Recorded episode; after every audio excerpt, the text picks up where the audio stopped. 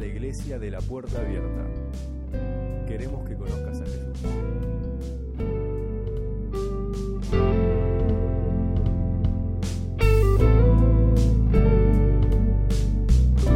Te compartimos un mensaje de inspiración y desafío por el pastor Diego Asteita.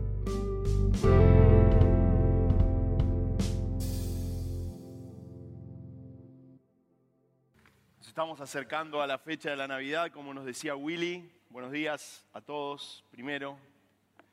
Estamos acercando y es verdad que varios de los acontecimientos que hoy vivimos como país nos tienen un poco distraídos. Pareciera como que hoy 10 de diciembre es la hora cero. Es AM o PM, ¿no? Antes de mi ley, después de mi ley. Es como que todo comienza hoy. Eh, así que no, estamos medio distraídos con el evento navideño, aunque poco a poco se van tiniendo los lugares y, nos van comercialmente acercando a la Navidad. Eh, ayer pasamos por el shopping a cambiar algunos regalos con Vane y veíamos que ya hay como color de Navidad y Laureano me mencionaba algunas cosas, galletitas de esas raras que uno no- nu- nunca ha visto, nunca ha comido, porque no, no tienen que ver con nuestra cultura. Y decía que los eslogans, o veía, por lo menos ayer, que los eslogans no, no representan demasiado lo que para nosotros es la Navidad. Emanuel, Dios con nosotros, nos leía recién Willio, nos hacía pensar, la Navidad es Dios con nosotros. Y aparecen o empiezan a aparecer esto- este tipo de eslogans en rojo la época más mágica del año. ¿no? Uno empieza a caminar diciembre y empieza a pensar que está en la época más mágica del año. O este me encanta, Navidad, donde la magia ocurre. Y uno se para y dice, ¿de verdad? ¿Y qué, qué va a ocurrir? ¿No? ¿Qué van a ocurrir desde en estos 20, 23, 24 días? Navidad, dos puntos, donde la magia ocurre. Y ahí aparece Coca-Cola y todo ese tipo de cuestiones que parecen maravillosas. Y yo no soy de mencionar mucho el título de mis mensajes, porque no soy bueno poniéndoselos, pero el título del mensaje en esta mañana se los quiero mencionar porque me gustaría repetirlo una y otra vez. Si usted se cansa de escucharlo, vos te cansás de escucharlo, no importa, está bien. Navidad, Dios con nosotros, pero también Dios con ellos. Este es el título del mensaje, esto es lo que quiero compartir en esta mañana con vos. Navidad, Dios con nosotros, Emanuel, pero también Dios con ellos. Y quisiera hablarles de un personaje que creo es bastante conocido, pero no sé si es tan conocido por eh, la, acción más importante o el suceso, o los sucesos más importantes de su vida. Eh, un muchacho, un hombre, no sé cuán muchacho era, no sé muy bien la edad, cuando ocurrieron los sucesos, pero es bastante conocido y diría yo que goza de cierta buena fama. Cuando uno lee la Biblia, eh, no es mucha la buena fama que él tiene, pero cuando nosotros en la iglesia, especialmente, yo no fui a la escuela dominical, pero uno ve los cuentitos o, las historias para niños y se encuentra con que este personaje es un personaje como lindo, como tierno, como, como copado, como de esos que uno dice, wow, qué lindo, ¿no? Pero cuando uno revisa los cuatro capítulos donde su historia se narra, se encuentra con un personaje con carácter controversial, un hombre complejo. No era tan amigable como las historias que nos cuentan hacen ver. No era un tipo tan copado como nosotros lo presentamos habitualmente.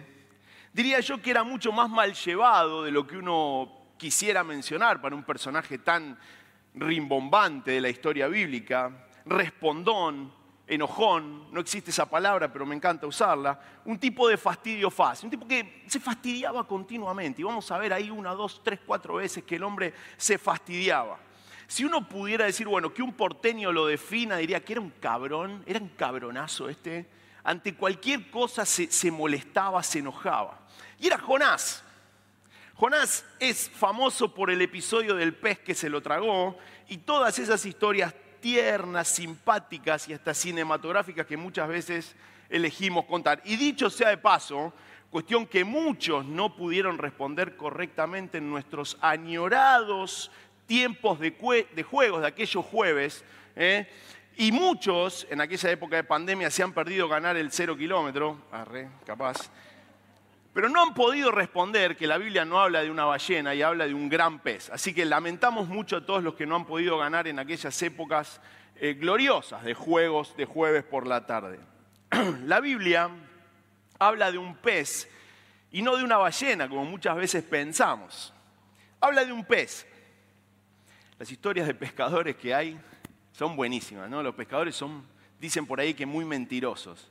Yo digo, ¿qué hubiera contado el gran pez? No sé, es el tipo que me tragué, no sabés, una cosa así, ¿no? Pero bueno, yo no soy pescador, así que no quiero hablar de lo que los pescadores dicen, exageran o no exageran, ¿no? Son mitos urbanos, nunca lo he comprobado. Pero la realidad es que Jonás vivió episodios que son dignos de rescatar, dignísimos de rescatar, especialmente acercándonos a la época de Navidad y para repasar en este breve ratito. Y lo más maravilloso de sus episodios es que no todo tiene que ver con lo hollywoodense de su historia, sino con cómo su corazón contrastaba con el corazón de Dios, cómo él veía las cosas y cómo las veía Dios. Navidad es Dios con nosotros, pero también Dios con ellos.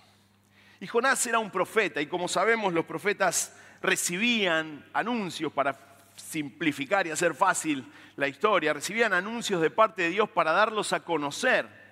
Y eran vistos como personas muy espirituales, pero no gozaban de una gran fama, no eran muy marketineros los tipos, porque la realidad, todo lo que ellos tenían para decir confrontaba, incomodaba, molestaba. Así que se los respetaba mucho, pero no eran muy este, alguien que voy, voy a ver al profeta, me tomo unos mates con el profeta que va a tener palabra para mí. No, en general uno le escapaba al profeta, porque el profeta te confrontaba, te, te exponía, hablaba de parte de Dios y te sacudía. Así que eran respetados, pero no sé si tan queridos o uno se moría de ganas de estar con él. Así que eran de alguna manera una piedra en el zapato, no sé si dije la frase ya, para quienes vivían. Y el relato nos cuenta, en, esos cuatro capítulos del libro de Jonás, que vino palabra de Dios a él y le pidió que se dirigiera a una ciudad. Dice, che, Jonás, necesito que hagas esto. Anda a la ciudad de Nínive, una ciudad.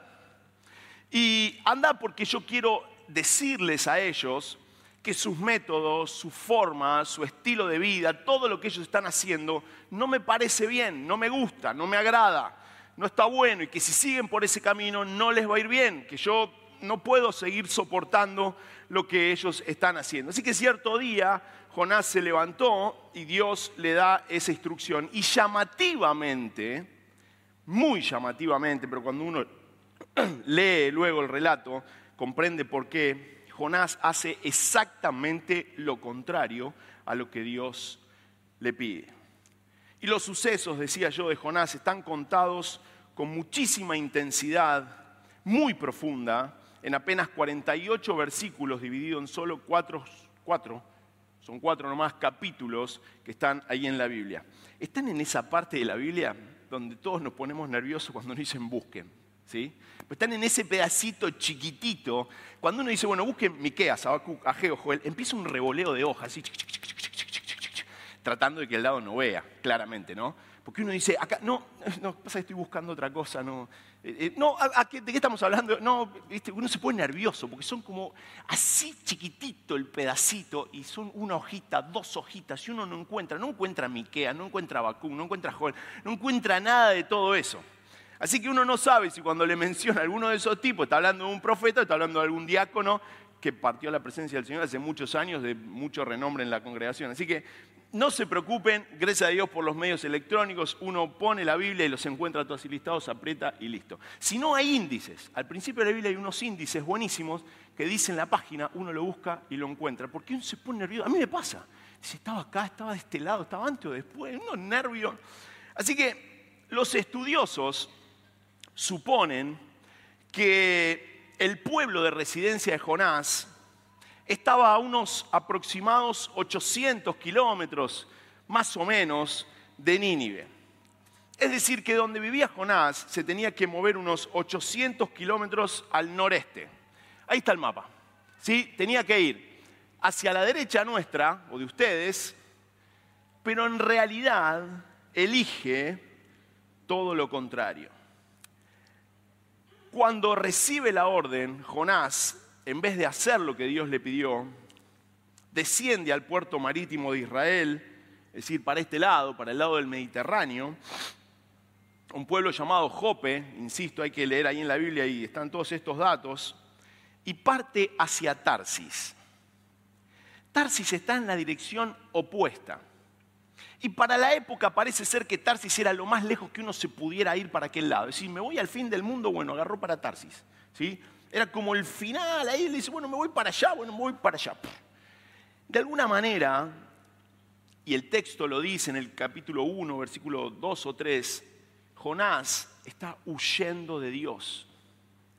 Se acerca a Dios y le dice, Jonás, necesito que vayas Necesito que te muevas unos 800 kilómetros para compartirle a esta gente que si sigue en esta actitud no le va a ir tan bien. Jonás lo escucha y decide huir de Dios 3.000 kilómetros en dirección opuesta. Se toma un barco y el Señor para llamarle la atención envía una terrible tormenta cuando va camino al, al lado opuesto. Tremenda tormenta. Y los marineros, hombres de mar, de muchísimas este, nacionalidades, empiezan a orar a sus dioses. Dicen, Dios mío, Dios esto, Dios el otro, ¿qué está pasando? Que pare esta tormenta. Hasta que el Señor eh, manifiesta, o Jonás se presenta y dice, soy yo. ¿Sí? Siempre hay un Jonás en el barco y deciden tirarlo del barco y la tormenta amaina y ahí viene la historia donde el pez se lo traga y esos famosos tres días dentro del pez, del episodio este del cual Jesús habló años más adelante, ratificando la veracidad de estas cuestiones. Así que este es un breve resumen de la historia de Jonás. Dios lo tiene tres días en la panza de ese pez, finalmente el pez lo escupe otra vez en la, en la costa y desde ahí recibe el llamado, el nuevo llamado, la segunda instrucción para ir a hablar a la ciudad de Nínive. Ahora, permítanme decir que Nínive era una ciudad, ¿cómo decirlo de una manera agradable, un domingo a la mañana? Era nefasta. Era una ciudad oscura. Era una ciudad muy, muy perversa. Nínive era la capital del imperio asirio y se lo conocía como la gran ciudad porque era, tenía una aglomeración grande, una gran cantidad de gente. Así que Jonás tenía que dirigirse ahí a hablar del Señor a una ciudad llena de perversión. Y si uno lee los cuatro capítulos de Jonás, no se encuentra mucho detalle acerca de eh, lo que pasaba en la ciudad, pero otro profeta, Nahum, otra vez el revoleo incómodo de hojas. No, no, no lo busquen, quédese tranquilo. Tranquilo, no hay que buscar Nahum, pero anda por ahí, anda cerquita. Nahum capítulo 3, simplemente para entender a dónde iba Jonás. Miren el, tipo de ciudad, pongamos Nahum capítulo 3. El tipo de ciudad, hay de la ciudad sedienta de sangre, repleta de mentira, insaciable en su rapiña, aferrada a la presa. Versículo 12, oye el chasquido de los látigos, el estrépito de las ruedas, el galopar de los caballos, el chirrido de los carros, la carga de la caballería y, el fulgor de las espadas, el centellar de las lanzas, la multitud de muertos, los cuerpos amontonados, los cadáveres por doquier, en los, perdón, en los que todos tropiezan y todo por las muchas prostituciones de esa ramera de encantos salameros, de esa maestra de la, seducción, habla de la ciudad, engañó a los pueblos con sus fornicaciones y a los clanes con sus embrujos. Los historiadores cuentan que Nínive llegó a ser una ciudad sanguinaria, llena de mentira. La definen como rapaz, que practicaba la prostitución y la brujería, símbolo de opresión y crueldad. Una ciudad guerrera que por muchos años hizo guerra con todas las naciones vecinas y que cuentan que tenía prácticas perversas, mutilar a los muertos y hacer pilas, cosas que acá están escritas aberrantes. A esa ciudad tenía que ir Jonás. Claro, uno lo critica Jonás, uno dice, Jonás, ¿por qué huís de Dios? Pero si uno viviera en esa época y lo mandaran a hablar de que esta ciudad tenía que arrepentirse, no, uno no se va a 3.000 kilómetros, se viene hasta, descubre América antes que Colón, Jonás, la verdad es esa. Yo me hubiera venido tanto antes para este lado que me hubiera topado con, con América mucho antes. Aberrante la ciudad, tremenda crueldad. Pero Navidad es Dios con nosotros, pero también es Dios con ellos. Y esto, esta realidad donde es enviado Jonás, es tremendamente indigerible para su concepto. Cuando uno sigue leyendo se va a encontrar los por qué de Jonás huyendo hacia la otra punta. Jonás conocía a Dios. Él dice que lo conocía y sabía de su carácter. Él sabía de su amor por la raza humana. Sabía que trataba con un Dios bondadoso, con un Dios que es lento para la ira, con un Dios lleno de amor, con un Dios compasivo, con un Dios que cambia de parecer y que no destruye. Todas estas cosas Jonás las sabía. Y me muevo un poquito ya sobre el final de la historia para luego volver, pero para afirmar que esta no es una idea que se me ocurre a mí, sino que él mismo menciona, Señor, no te dije antes de salir de casa que vos harías precisamente esto. Por eso me fui a Tarsis. Acá se lo explica. Por eso me fui a Tarsis. Si hubiera podido, esto es apreciación mía, me hubiera ido hasta, hasta América, mira. Sabía que vos sos un Dios misericordioso y compasivo, lento para enojarte y lleno de amor inagotable Estás dispuesto a perdonar y no destruir a la gente. Cuando Jonás escucha el mensaje de parte de Dios, sabe que esto va a ocurrir, pero él no lo, no lo soporta, no lo puede digerir, no entra dentro de su concepto. Su nacionalismo y su concepción de Dios le impedían pensar de otro modo y compartir la fe con ellos. Él sabía, lo tenía claro que si hablaba y el pueblo se arrepentía, Dios los perdonaría, lo cual era, como dije, tremendamente inaceptable para él.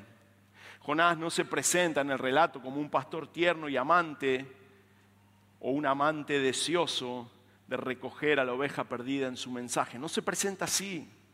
No le gustaba lo que tenía que hacer y lo hizo de mala gana o lo hacía de mala gana. Y de una forma ruda se acercó luego a compartir lo que Dios tenía para decirle. No ofreció una oración amorosa para ayudar al arrepentimiento ni mostró piedad. Asiria fue finalmente, o con el correl de los años, alguien que no le hizo mucho bien al pueblo de Israel. Así que él tenía que acercarse al enemigo, a la amenaza, predicarle, hablarle a esta ciudad cruel. Navidad es Dios con nosotros. Pero es Navidad Dios con ellos también. Me lo imagino a Jonás. Claro, son especulaciones mías, mías. La Navidad vino muchos años después, pero él tenía un mensaje de parte de Dios para compartir, avisarle que los destruiría y que quizá conocieran acerca de un Dios perdonador, de amor, compasivo y salvador no resultaba muy coherente con lo que él pensaba o creía. Una vez más, su nacionalismo entendido en una relación de exclusividad entre Dios e Israel le impedía pensar en compartir su fe. La tremenda convicción de que el día del Señor tenía solo que ver con la llegada de Dios y la derrota de sus enemigos era un concepto que no le permitía compartir acerca de aquel Dios inclusivo de bondades para todos. Él y todo Israel sentían su relación con Dios como algo propio, personal del pueblo y no para estos pueblos que lo rodeaban. Así que desde ese punto de vista resulta entendible que Jonás se comportara como se comportó. Pero ante la tremenda manifestación sobrenatural de Dios, ante la tormenta, ante los tres días dentro de ese pez, ante la, expulsión o escupirlo a la costa, ante una nuevo, un nuevo llamado de atención, la Biblia cuenta que Jonás se acerca, capítulo 3, y dice que la palabra del Señor vino por segunda vez a Jonás, anda a la gran ciudad de Nínive y proclamale el mensaje que te voy a dar. Jonás se fue hacia Nínive, dice el versículo 3, conforme al mandato del Señor. Ahora bien, Nínive era una ciudad grande y de mucha importancia.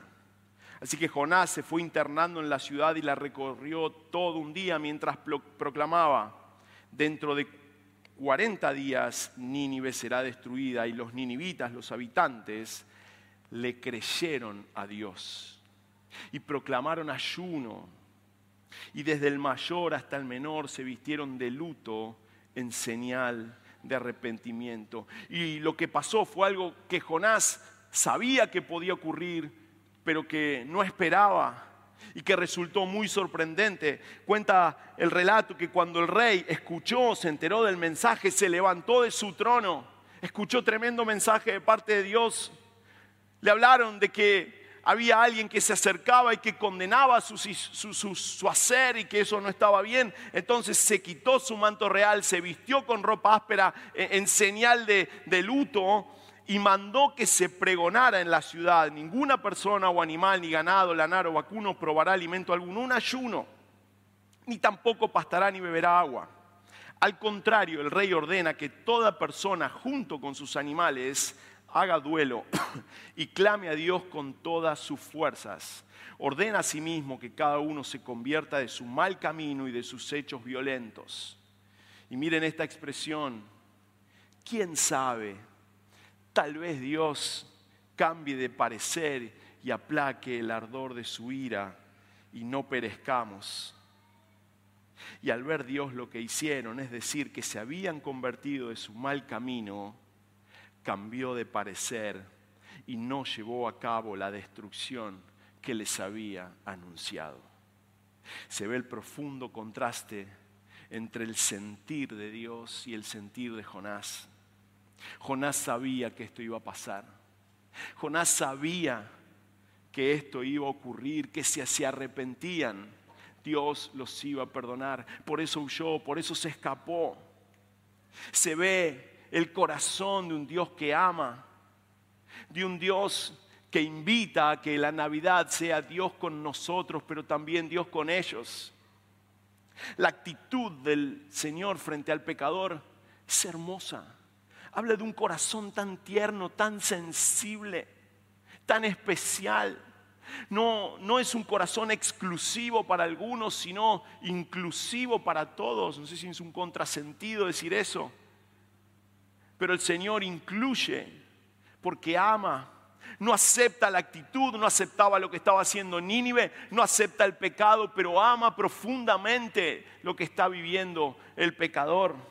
Su corazón, la forma en la que Dios se maneja es un contraste maravilloso de cara, contraste con el corazón de Jonás, de cara al, al momento quizá más importante que estemos por vivir en las próximas semanas y es Emanuel, Dios con nosotros. La tremenda enseñanza. Por eso decía yo al principio que quizá conocemos a Jonás por el pez, por esos tres días y, todas esas cosas, pero quizá no sea la enseñanza más importante, sino que la enseñanza más importante en estos cuatro capítulos de la historia del libro, la profecía de Jonás, tengan que ver con la revelación del corazón de Dios hacia un pueblo cruel perdido, pero hacia un pueblo que Él busca intensamente. ¿Cómo está el corazón de la iglesia frente a las Nínives de hoy? ¿Cómo está el corazón de la iglesia frente a la afirmación Dios con nosotros? Sentimos hoy Estamos alineados a que la Navidad es Dios con ellos también. Sentimos como siente Dios ya de este lado de la historia, después de haber visto la cruz, de haber visto nacer a Cristo, de haber recibido su perdón, de no estar en medio de ciertos nacionalismos o a la espera de determinadas cuestiones, la iglesia le late el corazón como le late al Señor o le late como a Jonás. ¿Qué cosas hay en el corazón de la iglesia para que, o, que impiden, mejor dicho, que podamos ver la plena manifestación del amor de Dios hacia otros. cuáles son aquellas cosas que como familia, hablo de familia de la fe, como iglesia, como comunidad, nos están estorbando para poder conectar el amor de Dios con la destrucción que trae el pecado. El pecado está arruinando, destruyendo, destrozando. Hay Nínives a nuestro alrededor.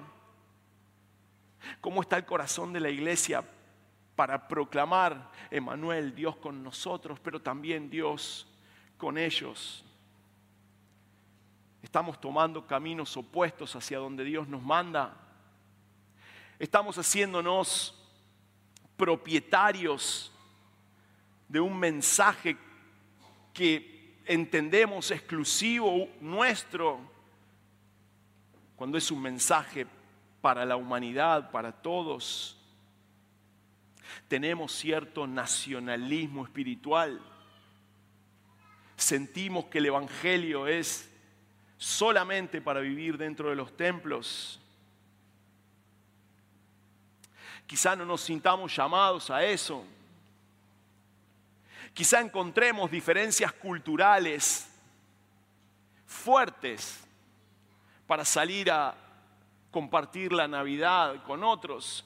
Quizá encontremos diferencias generacionales muy fuertes para ser quien lleva a Dios, quien lleva a Emanuel, quien lleva a Dios con nosotros fuera de estos templos para que la Navidad no sea Dios con nosotros, sino sea Dios con ellos también. Al ver la conversión de una ciudad cruel, malvada, idólatra, sangrienta, dice la Biblia que Dios cambió de parecer. Y me emociona. Me emociona porque Dios cambió de parecer conmigo. Dios cambió de parecer seguramente con vos. Me emociona esta actitud, este, este, esta cosa que no entiendo de parte de Dios. Cambió. Tenía una idea, pero ante su arrepentimiento cambió. Y en Jesús, en la Navidad, ese cambio de parecer quedó manifestado, quedó sellado, quedó en Jesús el Rey del universo cambió de parecer para con vos y para conmigo en la cruz. El Rey del universo cambió de parecer para con vos y para conmigo. Y lo más lindo es que lo hace una y otra vez, renovando sus misericordias, haciéndolas nuevas cada mañana. Navidad es Dios con nosotros, pero también es Dios con ellos. Y esta gracia, este regalo, tenemos que compartirlo y de ninguna manera hablamos de aceptar, compartir y aplaudir la crueldad, la maldad, la idolatría, etcétera, etcétera, etcétera, etcétera, de una ciudad como Nínive. No es lo que Dios relata o no es el corazón que se manifiesta, sino que es el amor profundo por un Dios que perdona.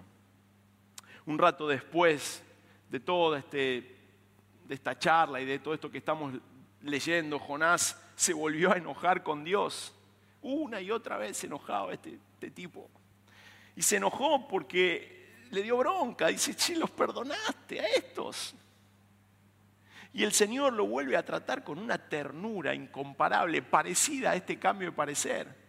Y les dejo el final de la historia para casa.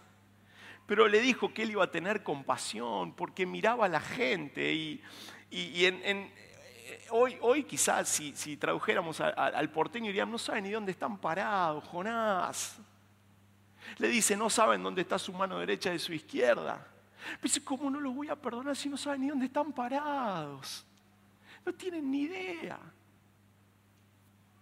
Y a veces, nuestro Nínive, alrededor nuestro, hay muchos ninivitas que no saben ni dónde están parados y que defienden sus posturas una y otra vez y defienden sus crueldades y defienden sus atrocidades y sus perversiones. Y el Señor los mira y condena sus actitudes y condena sus acciones, condena el pecado, pero abraza con profundo amor en Jesucristo sus vidas y los mire y dice, no saben dónde están parados. Iglesia, no saben dónde están parados. Necesitamos hablarles de un amor que es trascendente. Él es más que un mito para mí, acabamos de cantar hace un ratito. Un mito se repite, pero la vida viva de Jesús se vive y el deber, no entre muchas otras cosas que la iglesia tiene que hacer, el deber máximo, principal de la iglesia es hablar, compartir de la Navidad, hablar y compartir del Evangelio, del Evangelio, la buena noticia. Navidad es Dios con nosotros, pero también es Dios con ellos. Navidad es Dios con Nínive. Navidad es Dios con el dolor, con la crueldad, con el desamparo. Navidad es Dios con el odio, con la angustia y con la soledad. Navidad es Dios reconectando lo perdido con Él. La Navidad es el corazón de Dios en el sentido más profundo mostrado en la conversación con Jonás, en este ida y vuelta con Jonás, andá y predicale a este pueblo perdido. Eso es la Navidad. La Navidad no es magia, no es donde las cosas lindas ocurren. Sí, claro, ocurre la cosa más maravillosa. El nacimiento del Salvador es Dios con nosotros. La Navidad es Dios con nosotros, pero también la Navidad es la iglesia con ellos la iglesia, mostrando, compartiendo el amor de Dios, un corazón que busca desesperadamente que el pecado no siga destrozando, destruyendo, y que el amor de Dios cambie la vida de la Navidad. ¿Hay magia en Navidad? Eh, quizás sí, porque esta manera de pensar parece de ciencia ficción, parece historias irreales, la verdad. En la cabeza de ningún ser humano se le ocurriría cambiar de parecer como Dios cambia. En la cabeza de ningún ser humano se le ocurriría idear un plan enviando a su único hijo a morir por gente como los de Nínive. Ellos, nosotros no, yo no me parezco a ellos, claro que no. Claro que es de ciencia ficción.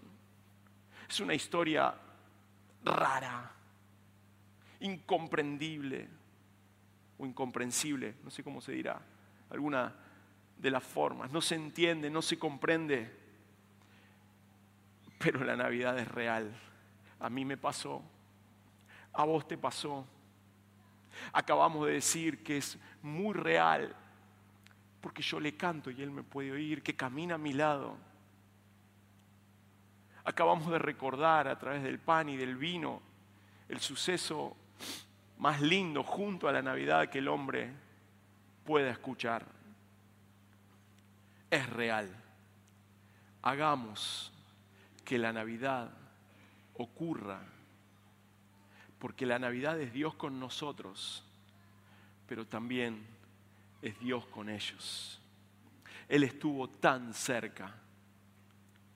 Hagamos que esté muy cerca de los demás. Te invito a orar.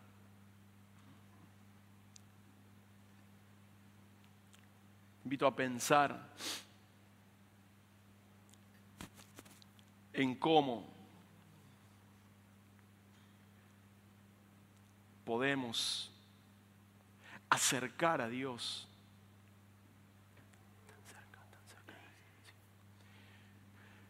Cómo podemos ser instrumentos para llevar a Dios a Nínive en esta Navidad.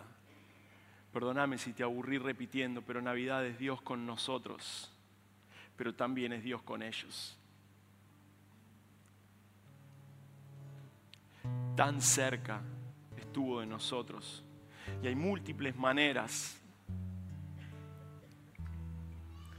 de que Él esté tan cerca nuestro. Tómate un ratito y ora al Señor a ver cómo podés acercar a Dios a Nínive.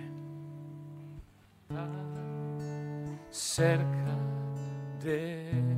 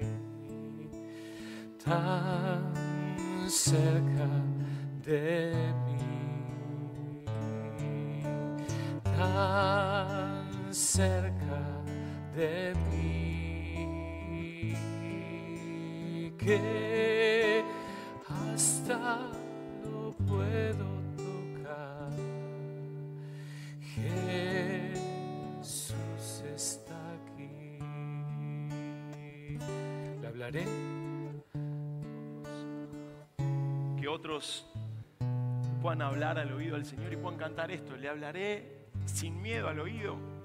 Le, quiero contar cosas que hay en mí que por ahí a nadie le importan. No sé si a vos te pasa de contarle a Dios cosas que te da vergüenza decirle a los demás, que no sabes si lo van a considerar. Se las decís, Señor, me pasa esto, me da vergüenza, te lo cuento a vos. ¿No te gustaría que a otros más le pasen? que no sea solamente para nosotros este privilegio, sino que sea para otros. Y otros también le puedan contar a Dios cosas al oído que solo a Él le van a importar. Le hablaré sin miedo al oído.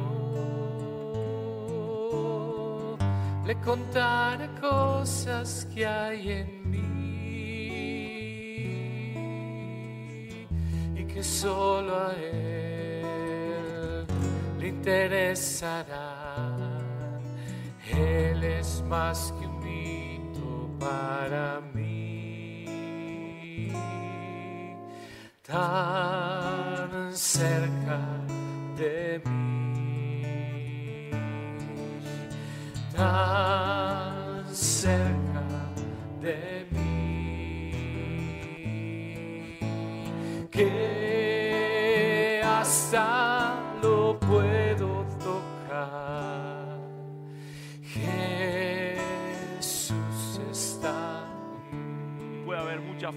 quizá invitando a tu amigo, a tu pariente a la reunión de Navidad, quizá preparando comida, quizá saliendo a la calle, quizá haciendo algo. Hoy mientras me bañaba, pensaba qué podríamos hacer para compartir con nuestros vecinos, no sé, los de mi casa, no estos, qué podemos hacer. El próximo sábado 23 a las 8 de la noche vamos a tener nuestra reunión de celebración de Navidad. No vamos a tener reunión el domingo 24, pero sí la vamos a tener el domingo 23. Y esperamos, sábado, sábado 23, perdón, a las 8 de la noche. Y esperamos que ese sábado sea una gran oportunidad para que la Navidad no sea Dios con nosotros, sino sea Dios con ellos también. Que este lugar explote de gente que necesite escuchar el mensaje de Jesús, que necesite escuchar que les ha nacido un Salvador, que es Cristo el Señor. El próximo 23 es una oportunidad, es una manera.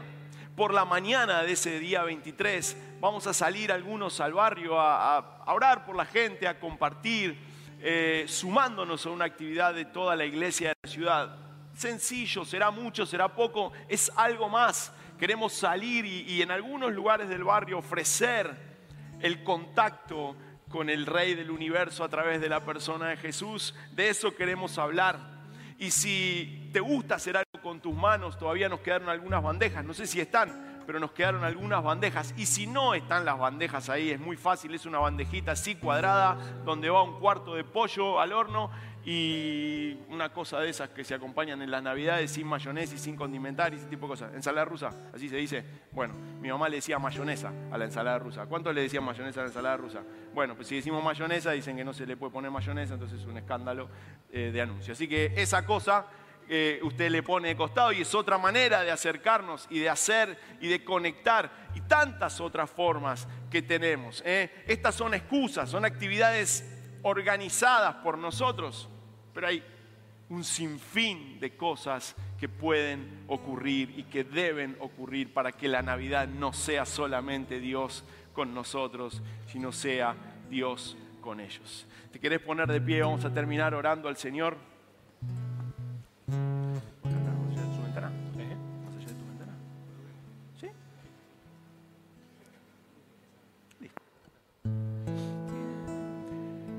Queremos pedirte, Señor, ayuda para poder compartir acerca del extraordinario, relevante, único mensaje de la Navidad que es Dios con nosotros. Señor, la Navidad no es una época de colores rojos, la Navidad no es una época de regalos, nos encantan los regalos, pero no es una época de regalos, no es una época de magia, no es la época más mágica del año, es la época donde recordamos el contacto del dueño del universo, del que mueve los planetas, del que decide acerca de la atmósfera, de la gravedad, de cada cosa, de cuántos planetas hay, va a haber y habrá, desde el inicio de los tiempos hasta el final de los tiempos. Ese Dios es el que se conectó con gente como la de Nínive a través de la persona de Jesús. Esa es nuestra fiesta en Navidad. Eso es lo trascendente. Y Señor, nosotros no queremos callárnoslo en este, en este mes, en estos días. Queremos desesperadamente a través de tres, cuatro acciones que podemos hacer como iglesia o a través de todo lo que podemos hacer nosotros de manera individual, sea grande, sea pequeño, sea hablando o sea callando, sea dando o sea compartiendo. Lo que fuera, Señor. Nos encantaría gritar que Manuel es Dios con nosotros, pero internamente decir, ojo, que también es Dios con ellos. Salgamos de este lugar a compartir que el Señor envió a Jesús forma de un niño, pero que se transformó en el Salvador, que venció a la muerte y que está vivo y no es un mito y que tiene el poder para regalarnos no solo una vida abundante acá, una eternidad y para un día volver a instaurar su reino eterno. Señor, que la familia, que la iglesia salga desesperadamente compartir la Navidad con otros en el nombre de Jesús. Amén. Y a ver si se le acuerda. Tienen que saber del amor de Dios, que en las pruebas y el temor, refugio da. Tienen que saber del amor de Dios, que en él hay salvación.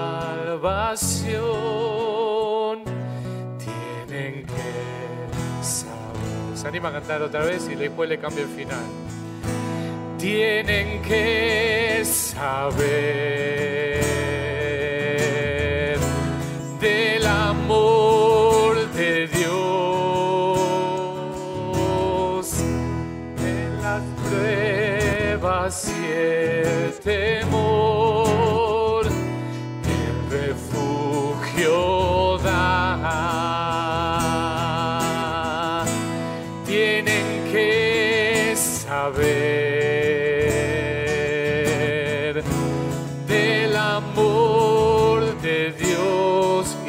proclamar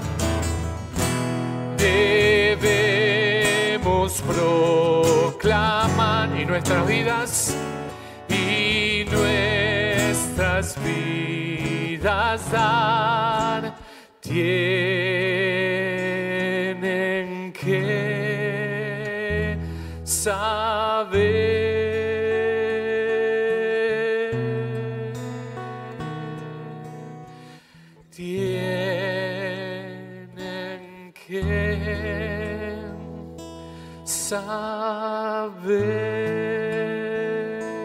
esta semana estas dos canciones, tan cerca de ti y tienen que saber, nos inunden por todos lados y que, que podamos proclamar al Señor Jesús en cada lugar donde estemos. Que Dios nos bendiga, nos vemos el domingo que viene para algunos y si no en la semana también. Dios nos bendiga.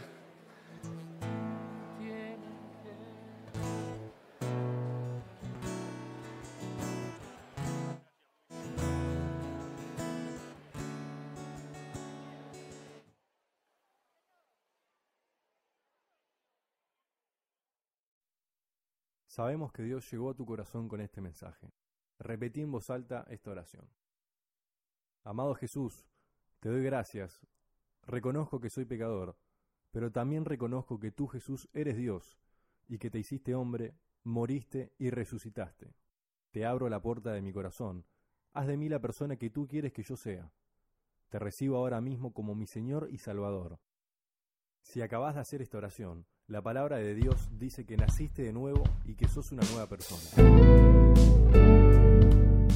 Te invitamos a que te contactes con nosotros en www.lapuertaabierta.org o contactanos en nuestras redes sociales.